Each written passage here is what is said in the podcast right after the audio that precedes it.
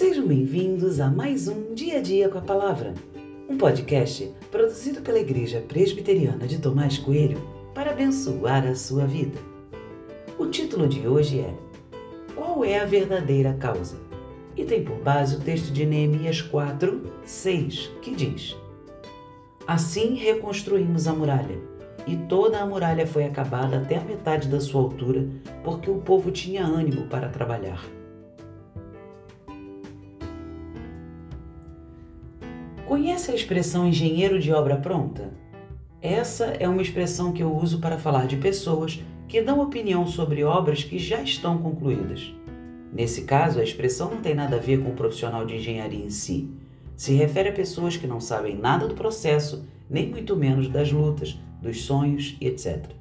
Se soubessem, essas pessoas seriam mais cuidadosas com os comentários que muitas vezes fazem. Se alguém abre a Bíblia e lê apenas esse versículo, pensa algo do tipo: não era tão difícil assim, pois rapidamente eles reconstruíram a muralha.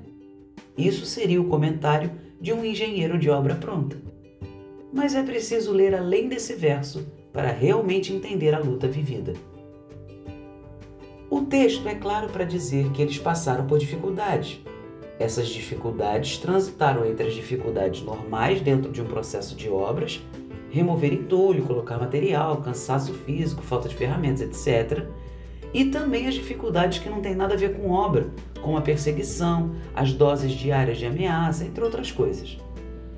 Quem vê a muralha erguida não consegue ter esse feedback, mas quem estava lá é capaz de afirmar: o povo tinha ânimo.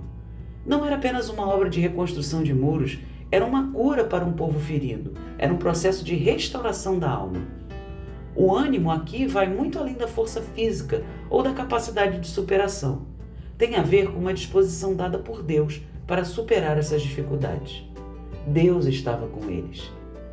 Quem olha o muro pronto pode achar que os operários eram muito bons, sempre motivados ou que o planejamento de Neemias foi preciso. Mas quem conhece a história sabe que eles tiveram tudo para desanimar. Mas o ânimo só não acabou porque Deus estava com eles.